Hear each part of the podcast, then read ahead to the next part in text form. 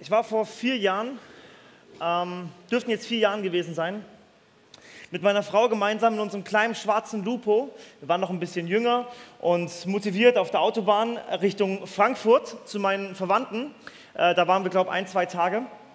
Und ich hatte bei mir im Lupo, oder wir hatten bei uns im Lupo, einen Kanister direkt hinter dem Fahrersitz mit Apfelsaft. Zumindest war das Apfelsaft, als ich ihn bekommen hatte. Mein Papa macht selber Apfelsaft in Mengen und ähm, vieles wird davon noch Apfelmost. Und der Apfelsaft in meinem Auto wurde auch Apfelmost, aber ziemlich unfreiwillig. Ich trinke eigentlich, ähm, eigentlich keinen Alkohol, vor allem keinen Apfelmost. Apfelsaft ist super, aber ich habe ihn vergessen. Und dieser Kanister lag direkt unter dem Sitz, also nicht nur hinter meinem Fahrersitz, sondern unter dem Sitz. Und er war schon ziemlich lange im Auto, auch schon lange in der Sonne. Und wie gesagt, das ganze Ding, das war Alkohol pur. Wir wollten jetzt zurückfahren, wir waren in Frankfurt, wollten auf dem, auf dem Heimweg jetzt uns machen. Ich gehe mit meinem Sitz nach hinten und auf einmal höre ich es knacken. Und wir merken ganz schnell am Geruch, dass irgendwas passiert ist.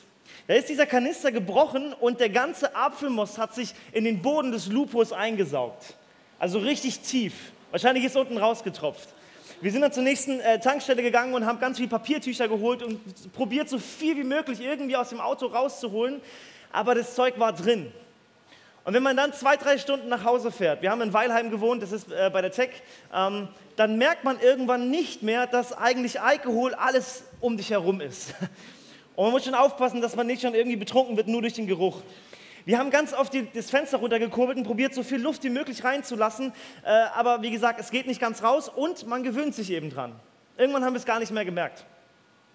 Und jetzt kommen wir beide, junges Pärchen, schwarzer Lupo, hinten richtige Bassboxen, kommen wir da um 22.30 Uhr in unseren Ort rein. Und ich komme in meinem Leben bis zu dem Zeitpunkt in die allererste Polizeikontrolle überhaupt. An diesem Abend. Da stellt die Polizei und wie gesagt, dieser Lupo, irgendwie war mir verdächtig, obwohl ich noch gar keinen Bart hatte damals.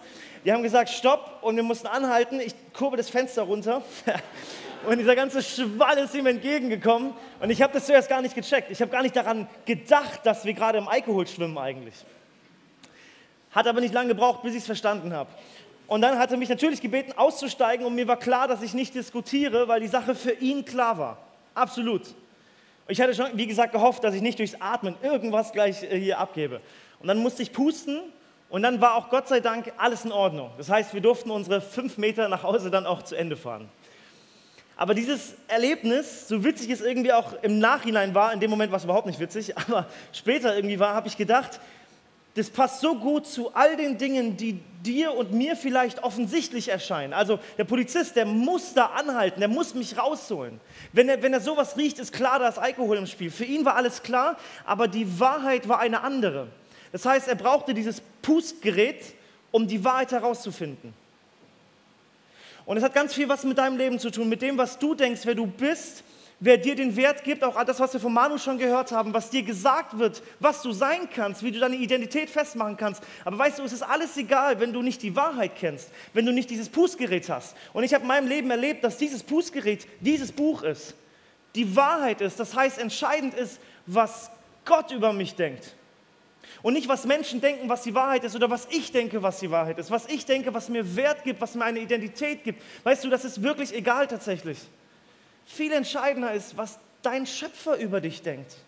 Über deine Identität, über deinen Stand, deine Situation. Das ist das Thema. Und es wird in Instagram sehr, sehr deutlich, wie wir nach diesem Idealen jagen und uns irgendwas aufbauen möchten. Ich möchte starten mit der ersten Bibelstelle, ihr dürft gerade mal einblenden mit der ersten Bibelstelle, um uns hineinzunehmen ein bisschen in das, was Gott sagt über dich und wie er ist. Also einfach als Grundlage mal, wenn wir in diesen Abend starten. Äh, Techniker, dürft gerne einblenden, Psalm 8. Ich fange einfach mal schon mal an zu lesen, dürft gleich, gleich gerne einfach mitlesen. Psalm 8 wurde von David geschrieben. David war ein König und dieser Mann hatte viel zu tun in seinem Leben. Der hatte einen, einen vollen Tagesplan, aber er hat sich immer wieder die Zeit genommen, zu staunen. Und das hat er hier auch gemacht. Er ist eines Nachts rausgegangen und er hat nach oben geschaut und er hat sich den Himmel angeschaut. Ich weiß nicht, wie oft wir das noch machen, so richtig bewusst. Einfach mal rausgehen und nach oben gucken. Er hat es auch gemacht. Und er sagt folgendes in Psalm 8, die Verse 4 und 5. Vielen Dank.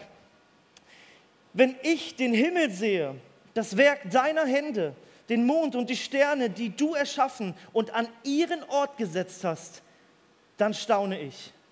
was ist der Mensch, dass du an ihn denkst? Wer ist er schon, dass du dich um ihn kümmerst? Kurze Wiederholung vom ersten Tag. Ich habe am ersten Tag aus Psalm 139 vorgelesen und da hat David gesagt, Gott, du hast mich gebildet mit deinen eigenen Händen in meinem Mutterleib, in dem Leib meiner Mutter hast du mich mit deiner Hand gemacht. Dein Leben ist ein Handwerkskunstwerk Gottes. Dein Leben ist eine Absicht Gottes. Aber nicht nur dein Leben, nicht nur du wurdest im Bauch deiner Mutter erschaffen von Gott, sondern Gott hat auch die Sterne und alles gemacht. Ich finde es so schön, guck mal, was hier steht. Hier steht, du hast sie dahingesetzt. Wusstet ihr, dass alles perfekt im Universum da ist, wo es sein soll? Das kann kein Zufall sein. Denn wenn irgendwas verrückt wäre, irgendwas an der, an der Seite wäre, würde alles zusammenbrechen. Aber Gott hat mit seinen Händen alles dahingesetzt, wo es sein soll. Und es hat David da gesehen.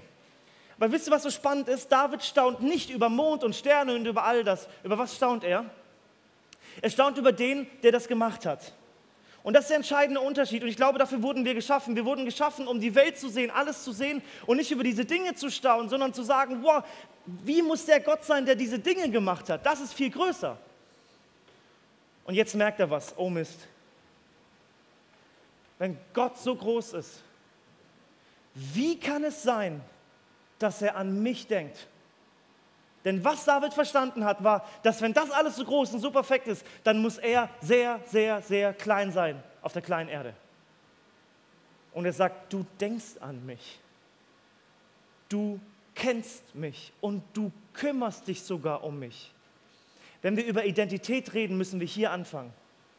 Und um dir ein bisschen zu zeigen, wie klein du bist und wie groß Gott ist, will ich dir ganz kurz was vor Augen malen. Ich will dich einladen, mal ganz kurz die Sonne zusammenzuschrumpfen. Die Sonne hat einen Kilometerumfang von 1.392.000 Kilometern. Wenn wir diese Kilometeranzahl jetzt zusammenschrumpfen auf 60 Zentimeter, das ist so breit wie dieses Lineal, okay? 60 Zentimeter, stellt euch die Sonne vor, so eine Kugel. Das ist wichtig jetzt, weil nur dann versteht ihr das Verhältnis, das jetzt kommt. Ja? Also 60 Zentimeter, 1.392.000 Kilometer, das ist die Sonne. Jetzt gehen wir von der Sonne 82 Schritte weiter, Erwachsenenschritte. Also nicht meine Schritte, ich habe relativ kurze Beine, ähm, eher so Manus-Schritte, ist ein bisschen größer. Also Manus-Schritte, 82 Schritte weiter von der Sonne entfernt. Und dann kommen wir zu Merkur und für Merkur legen wir einen Senfkorn auf den Boden. Ein Senfkorn ist sehr, sehr klein. Okay, also wir haben die 60, ich muss es mir vor Augen halten, die 60 Zentimeter. Jetzt kommt äh, Merkur nach 82 Schritten. Wir gehen weiter 60 Schritte und legen für Venus eine Murmel auf den Boden. Könnt ihr euch alle vorstellen, die Größe einer Murmel. In diesem Größenverhältnis sind wir. So, und jetzt kommen wir nach Hause. Wir gehen 78 Manu-Schritte weiter und wir kommen zur Erde. Und wir legen für die Erde eine Erbse auf den Boden. Wie groß die ist, muss ich euch nicht sagen. Eine Erbse. Wenn jemand zu mir Erbsengehirn sagt, bin ich nicht beleidigt, hat er vollkommen recht. Absolut. Wir sind so klein. Wir gehen weiter von der Erde 108 Schritte und legen für, Mars eine Stecknadel auf den Boden. Und jetzt wird es relativ groß. Wir gehen 780 Schritte. Also stellt euch mal vor, wo Manu wäre, wenn er 780 Schritte von hier gehen würde. Okay, ich kenne mich in Benhausen nicht so gut aus, aber ihr wisst, wo er seid, wo er ist. Wir legen jetzt für Jupiter eine Orange auf den Boden. Das ist relativ groß. Also Orange ist schon mächtig gegenüber 60 Zentimeter. Das ist Jupiter. Wir gehen weiter von Jupiter 934 Schritte und legen für Saturn einen Golfball auf den Boden. Und jetzt brechen wir alle Rekorde. Wir gehen 2086 Schritte weiter und legen für Uranus einen Kieselstein auf den Boden. Und dann für Neptun eine Kirsche nach 2322 Schritten. Und du bist auf der Erbse. In diesem Universum, das Gott geschaffen hat. Und wo Gott alles an den Platz gestellt hat, wo es sein soll. Und auf dieser Erbse in Europa, in Deutschland, in Bernhausen, denkt Gott an dich. An dich. Die ganze Zeit. Das hat David verstanden. Verstehst du das? Und das führt mich zu einem ganz zentralen Teil. Und das ist jetzt dieses Thema der Identität.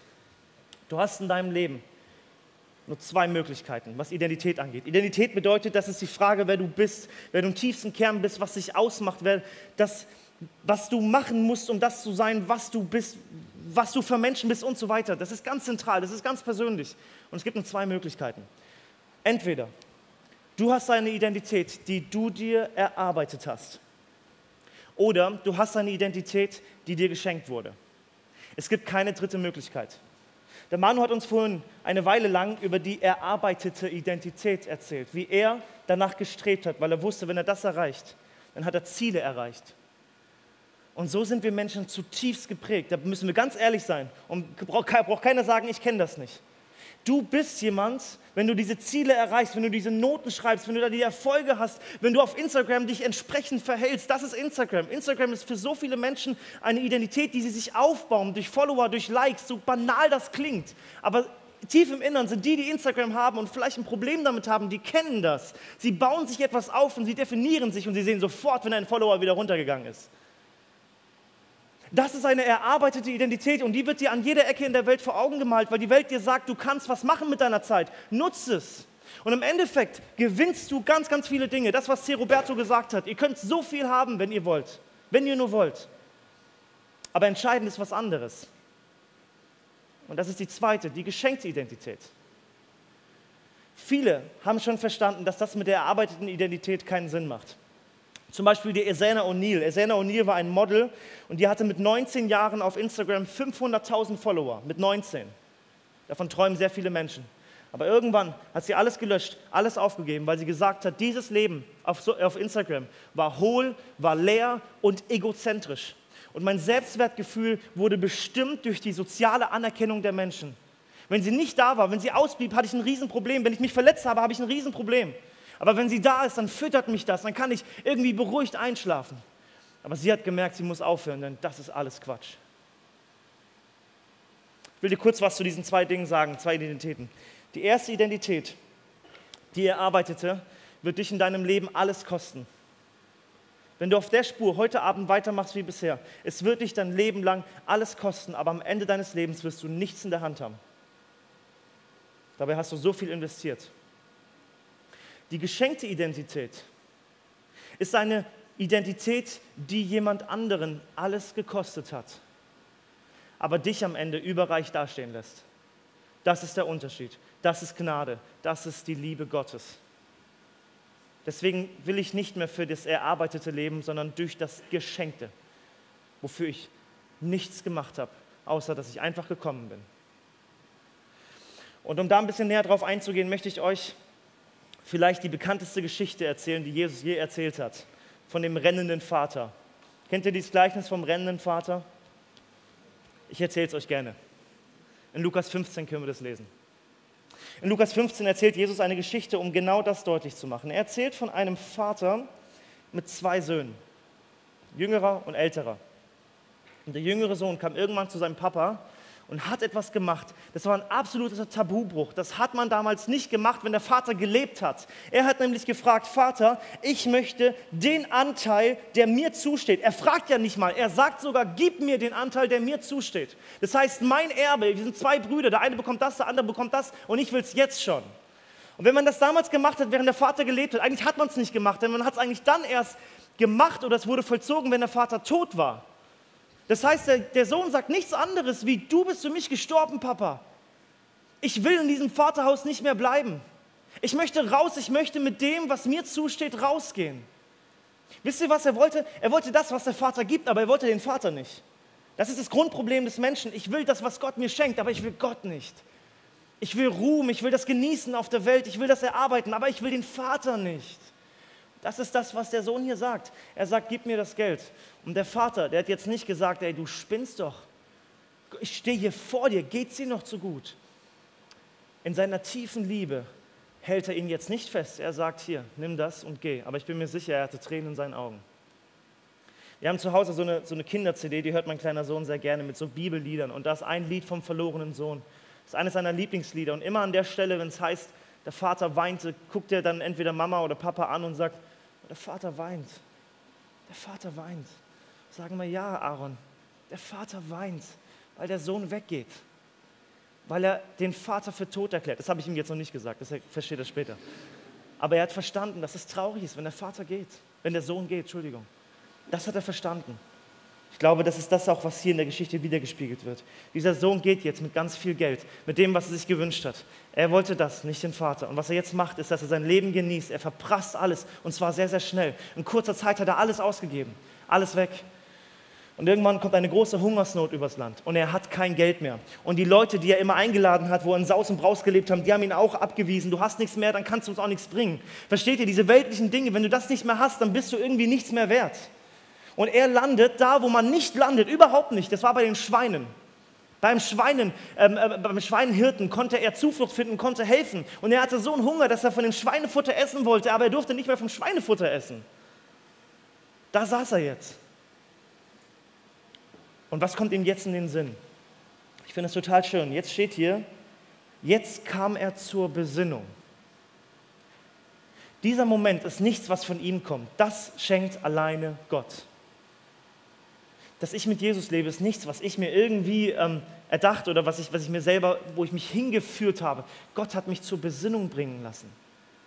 Und das ist mit ihm auch, denn ihm fällt jetzt hier ein, die Tagelöhner, nicht die Kinder, die Tagelöhner, die, die für den Vater arbeiten, denen geht es viel, viel besser als mir. Also nicht mal, wie gesagt, den Sohn, sondern schon den Tagelöhnern geht es viel besser. Die sind bei meinem Vater und sie kriegen mehr als genug zu essen. Ich dagegen, ich sterbe hier vor Hunger. Ich sitze hier, ich habe Hunger und das Einzige, was ich jetzt tun kann, ist nach Hause zu gehen und zwar ganz demütig, ganz klein mit Hut, ganz klein auf der Erbse und sagen, ich habe gegen dich gesündigt, Vater, und gegen den Himmel. Ich habe eigentlich das Schlimmste gemacht, was man machen kann. Bitte behalte mich als Tagelöhner da.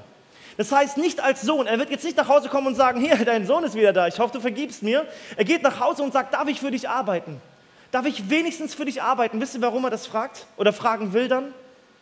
Er will es fragen, damit er das zurückzahlen kann, was er getan hat.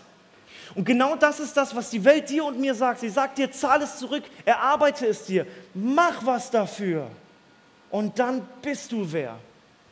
Und er hat in seiner Situation verstanden, alles andere hat er gar nicht verdient. Er kann doch nicht nach Hause kommen und so tun, als wäre es sein Vater, nach dem, was er getan hat. Jetzt wird es ganz entscheidend, Vers 20, jetzt macht er sich auf den Weg zum Vater. Das ist ähm, mein Gebet und das Gebet vom Team, das alles hier organisiert, dass dieser Satz für dich Realität wird dass du dich auf den Weg machst zum Vater. Das ist das, was dieser junge Mann hier tut.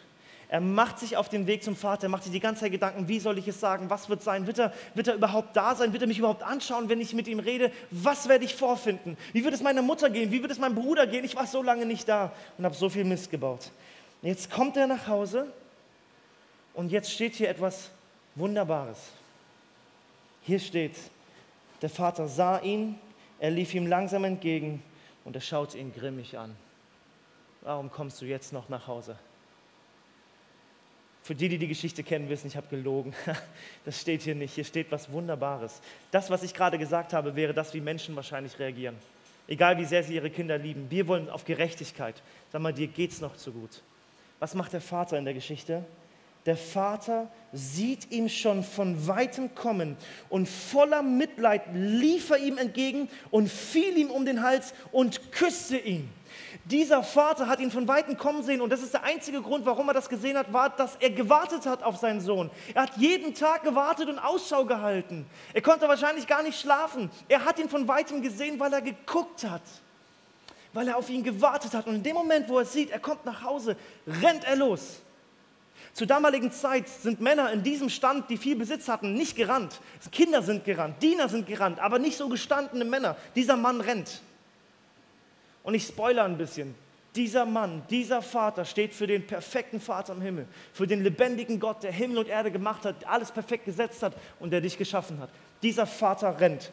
Und das gibt es in der ganzen Bibel nicht noch einmal. Gott ist souverän, er sitzt auf dem Thron. Gott muss nicht rennen. Wir rennen, wenn wir irgendwie in Stress sind, wenn wir irgendwas schnell erreichen müssen. Gott muss das nicht tun. Gott tut das nur einmal.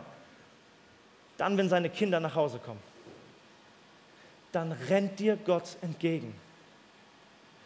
Und das Erste, was er macht, oder ist, was beschrieben wird schon auf dem Weg, ist, dass er voller Mitleid ihm entgegenrennt.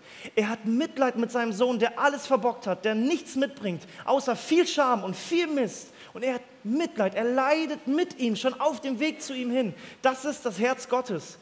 Wenn es dir entgegenrennt, wenn du verstanden hast, du musst nach Hause. Und dann fällt er ihm um den Hals und er küsst ihn. Und ich weiß gar nicht, wie es dem Sohn in dem Moment ging. Er hatte schon seinen Text auswendig gelernt und er musste das jetzt auch über die Lippen bringen, egal was der Vater gerade mit ihm machte. Und er hat genau das gesagt, Vater, ich habe gegen dich, ich habe mich gegen dich versündigt, ich bin es nicht mehr wert, dein Sohn genannt zu werden. Ich bin es nicht wert. Ich habe verstanden, dass ich so daneben gegriffen habe und dass ich mein Leben lang nach einer Identität getrachtet habe, wo ich der Mittelpunkt meines Universums war und nicht du und nicht deine Liebe. Das hat er verstanden. Das Coole ist, dass der Vater erstmal gar nicht darauf antwortet. Der Vater redet gar nicht mal zuerst zu ihm. Der Vater redet zu den Dienern, die in der Nähe sind. Und er sagt zu den Dienern schnell, holt das beste Gewand, zieht es ihm an und steckt ihm einen Ring an den Finger. Der Ring, das war das Familienzeichen. Wenn er einen Ring an den Finger bekommt, dann ist das wieder der Sohn. Wieder adoptiert, wieder drin, alles gut. Gebt ihm einen Ring an den Finger, bringt ihm ein paar Sandalen, holt das Mastkalb, schlachtet es. Wir wollen ein Fest feiern und fröhlich sein. Und jetzt wird es wichtig. Warum feiert Gott? Wann freuen sich die Engel im Himmel, heißt an anderer Stelle. In dem Moment sagt Gott, weil mein Sohn tot war und jetzt lebt er wieder. Weil mein Sohn verloren war und jetzt ist er wiedergefunden. Das ist das, was Freude bei Gott auslöst. Aber weißt du, was hier ganz klar drin steht und ganz nüchtern? Dass ich tot bin. Äh, ich stehe jetzt vor euch, ich atme. Irgendwie ist es offensichtlich, als Mensch, ähm, wenn wir leben, leben wir. Aber die Bibel sagt, ich komme auf die Welt mit einem inneren, geistlichen, tödlichen Zustand. In Epheser 2 heißt es, dass wenn ich auf die Welt komme, ist eigentlich schon der Zorn Gottes auf mich. So wunderbar er mich gemacht hat, aber ich leide unter der Sünde.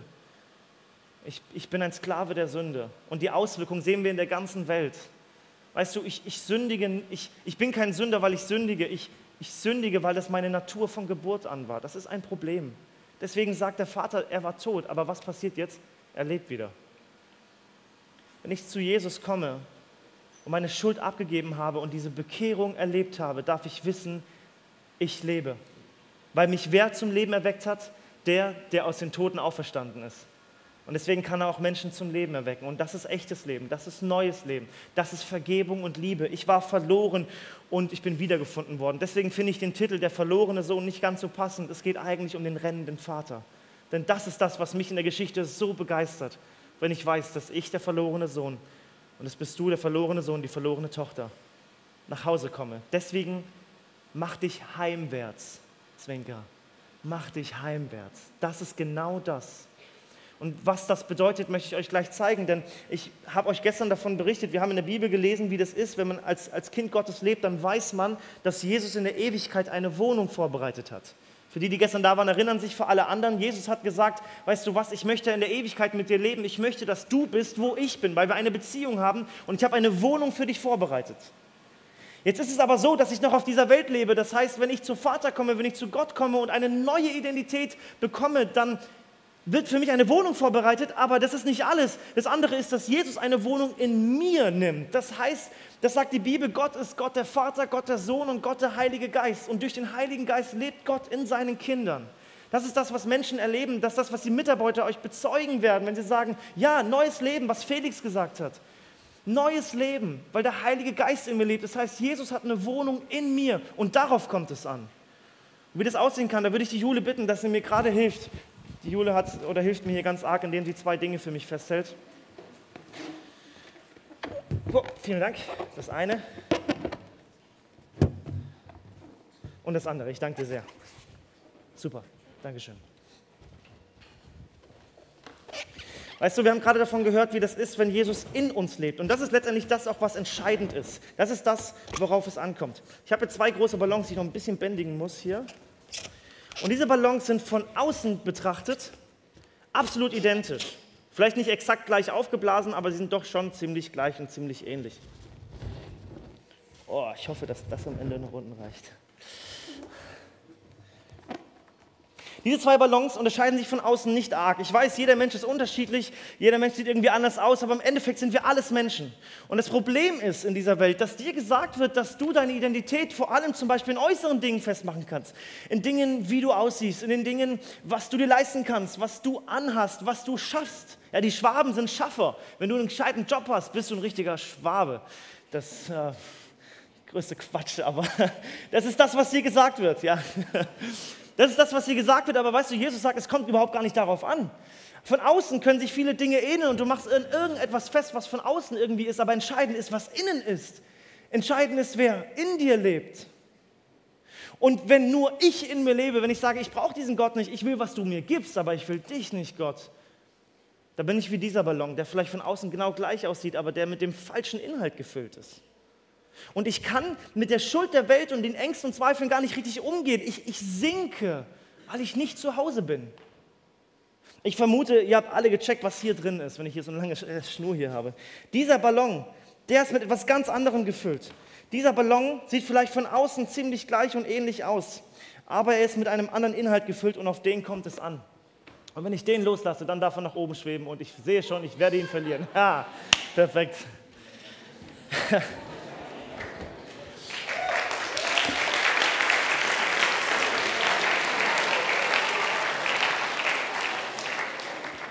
Es ist total egal, was du dir äußerlich aufbaust, was du dir erarbeitest. Du wirst nichts in deinen Händen halten. Entscheidend ist, was und wer in dir lebt.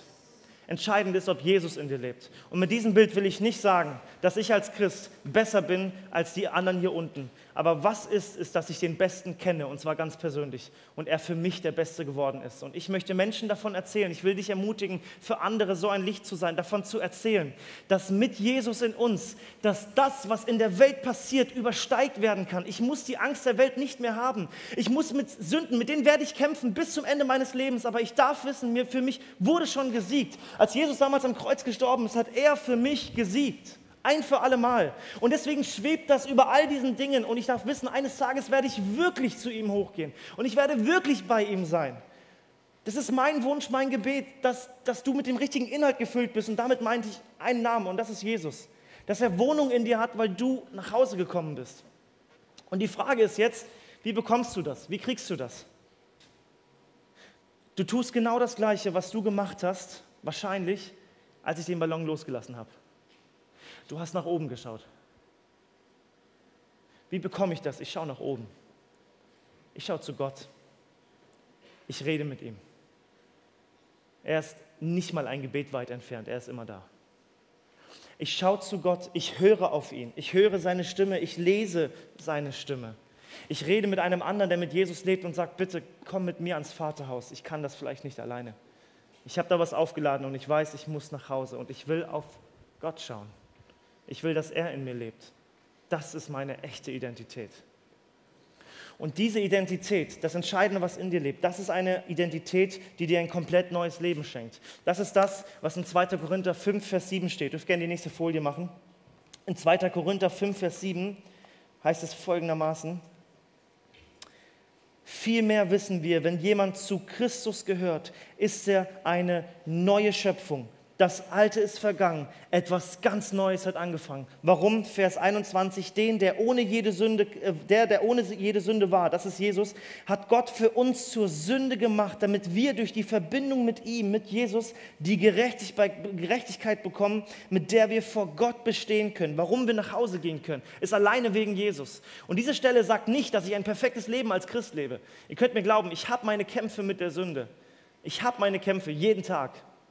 Aber was ich wissen darf, ist die Identität, die hier drin steckt. Denn was sagt Paulus? Er sagt, wenn er zu Jesus gehört, wenn du zu Christus gehörst, ist eine ganz neue Identität da. Und das Alte ist vorbei.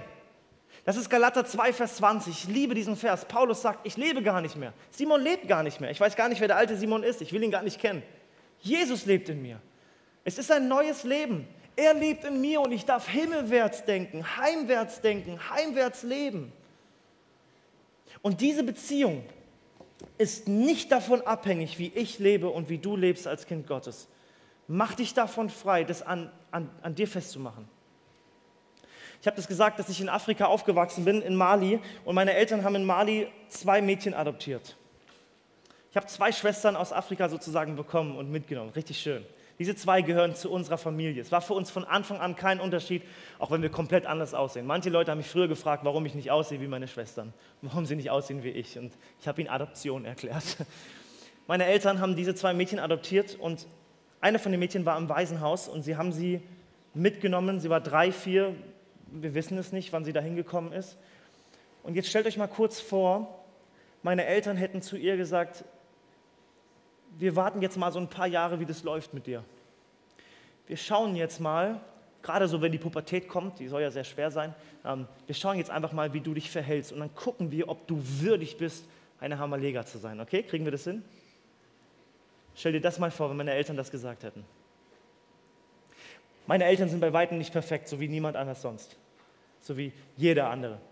Aber meine Eltern haben das natürlich nicht gemacht, weil sie meine Schwestern ohne Bedingungen in die Familie aufgenommen haben, weil sie angefangen haben, sie zu lieben. Sie haben sich entschieden, sie zu lieben. Ich rede hier von Menschen. Menschen sind nicht perfekt. Ich versage immer wieder. Wie viel mehr ist Gott da so anders? Dass er nicht sagt, ich gebe dir eine Bewährungszeit und dann schauen wir mal, wie das funktioniert. Gott liebt bedingungslos. Und das Einzige, was er tut, er wartet darauf, dass du heimwärts kommst zu ihm nach Hause. Und da ist es egal, was für eine Vergangenheit du mitgebracht hast. Jeder von euch hat seine, hat ihre Vergangenheit. Ich kenne sie nicht. Du weißt es am besten. Und Gott kennt sie sogar noch besser. Das kann im ersten Moment beunruhigend sein. Aber weißt du, was die gute Nachricht ist? Es ist ganz egal, wie du nach Hause kommst. Du darfst kommen. Und seine Liebe wird dir keine Bedingung stellen, außer eine einzige. Es gibt eine Qualifikation. Das musst du schon machen. Die einzige Qualifikation für dich ist, nach Hause zu kommen, ist deine Schuld. Das bist du. Deine Last, deine Zweifel, deine Ängste. Das ist das Einzige. Und darf ich das sagen, ihr seid alle überqualifiziert. Und ich auch. Damit komme ich zum Vaterhaus und bekomme neues Leben. Und Gott wird nicht sagen, jetzt schauen wir mal, wie es läuft. Er liebt bedingungslos. Und das ist das, was ich jetzt zum Schluss euch noch vor Augen führen möchte. Eine wunderbare Bibelstelle aus dem Alten Testament, aus Jesaja 49, Verse 14 bis 16. Da geht es um das Volk Gottes, da geht es um, um, um Kinder Gottes. Und Gott sagt, ihr Kinder, ihr sagt, der Herr, also ich, ich habe euch verlassen. Mein Gott hat mich vergessen. Vielleicht kennt ihr manchmal das Gefühl, so geht es vielen Menschen. Wo ist Gott? Hat er mich vergessen? Hat er mich verlassen? Bin ich nicht sein Kind? Was ist mit ihm? Wo ist er? Doch der Herr sagt, Gott sagt, bringt eine Mutter es fertig, ihren Säugling zu vergessen. Hat sie nicht Mitleid mit dem Kind, das sie in ihrem Leib getragen hat? Und selbst wenn sie es vergessen könnte, ich vergesse euch nicht. Eine Mama-Liebe ist so gewaltig. Wenn ich das beobachte bei meiner Frau, wie sie unseren Sohn liebt, ich finde es so, ich kann so viel von ihr lernen. Und diese Liebe zeigt sich physisch, zeigt sich emotional, aber sie zeigt sich auch bedingungslos. Es ist ganz egal, wer Aaron ist, er ist unser Kind. Es ist ganz egal, wer du bist. Du bist ein geschaffener Mensch Gottes. Du bist gewollt, aber du hast ein Problem und dieses Problem hat Jesus für dich gelöst. Und du brauchst die Lösung. Du musst nach Hause kommen. Und Gott sagt, sogar wenn eine Mutter ihr Kind vergessen würde, sogar wenn der Mensch so ist, denn Menschen sind nicht perfekt, auch Mütter sind nicht perfekt. Ich tue es nicht. Ich vergesse dich nicht, sagt Gott. Ich denke an dich und ich liebe dich. Das ist ausgesprochene Liebe. Und da könnten wir ganz schnell sagen, ja gut, das kann jeder sagen. Ich liebe dich. Das ist so schnell gesagt. Aber jetzt muss Gott es auch zeigen. Liebe muss man zeigen, oder? Das wünschen wir uns doch so sehr. Deswegen ist Gott hier noch nicht fertig. Er sagt am Ende, siehe, in meine Hände habe ich dich eingezeichnet. Okay, was ist praktische Liebe? Was ist daran praktisch? Damals war das vielleicht öfters so, dass der Name des Herrn in der Haut der Sklaven und Diener eingraviert, also tätowiert war damals. Niemals waren die Namen der Diener in der Haut des Herrn eintätowiert. Niemals. Gott sagt aber doch, dein Name steht hier. Und eigentlich ist das grausam, was hier steht, denn hier steht nicht tätowiert. Hier steht eingraviert, eingeschrieben. Und im Hebräischen, das ist eigentlich im Hebräischen geschrieben, steht eigentlich mit Hammer und Meißel oder Nagel eingeschlagen. Das ist grausam. Und wir werden es nicht verstehen, wenn wir das einfach nur lesen, aber wir werden es dann verstehen, wenn wir in der Bibel weiterblättern und 700 Jahre gucken, was passiert. Denn 700 Jahre später ist Gott durch Jesus Christus auf die Welt gekommen und hat das Leben gelebt, was du leben solltest. Und er ist den Tod gestorben, den ich hätte sterben müssen was passiert ist, ist, dass er am Kreuz für mich gestorben ist. Das heißt, die Nägel wurden in seine Hände geschlagen. Und auf einmal macht der Vers Sinn, wenn Gott sagt, dein Name wurde in meine Hand geschlagen, als ich für deine Schuld gestorben bin. Später, als Jesus auferstanden ist, haben manche Jünger es erst nicht geglaubt. Der Thomas hat gesagt, hä, kann das sein? Und Jesus sagt, guck dir meine Male an, fass sie an. Das ist dadurch geschossen worden für dich. Das ist die Liebe des Vaters die perfekte Liebe. Und in dieser Hand darfst du eingraviert sein. Er ist für deine Schuld gestorben und er sagt zu dir, komm nach Hause. Du kannst keine größere Entscheidung in deinem Leben treffen, als die Identität in Jesus anzunehmen. bitte such nicht mehr nach horizontaler Identität, such nach der vertikalen. Jesus kam auf die Welt und gibt dir das, was du eigentlich sein solltest. Ein Kind Gottes. Dann wird er in dir wohnen, indem du nach oben geschaut hast und du wirst eines Tages bei ihm wohnen. Eingraviert für ewig in seiner liebenden Hand. Ich bete mit uns zum Schluss.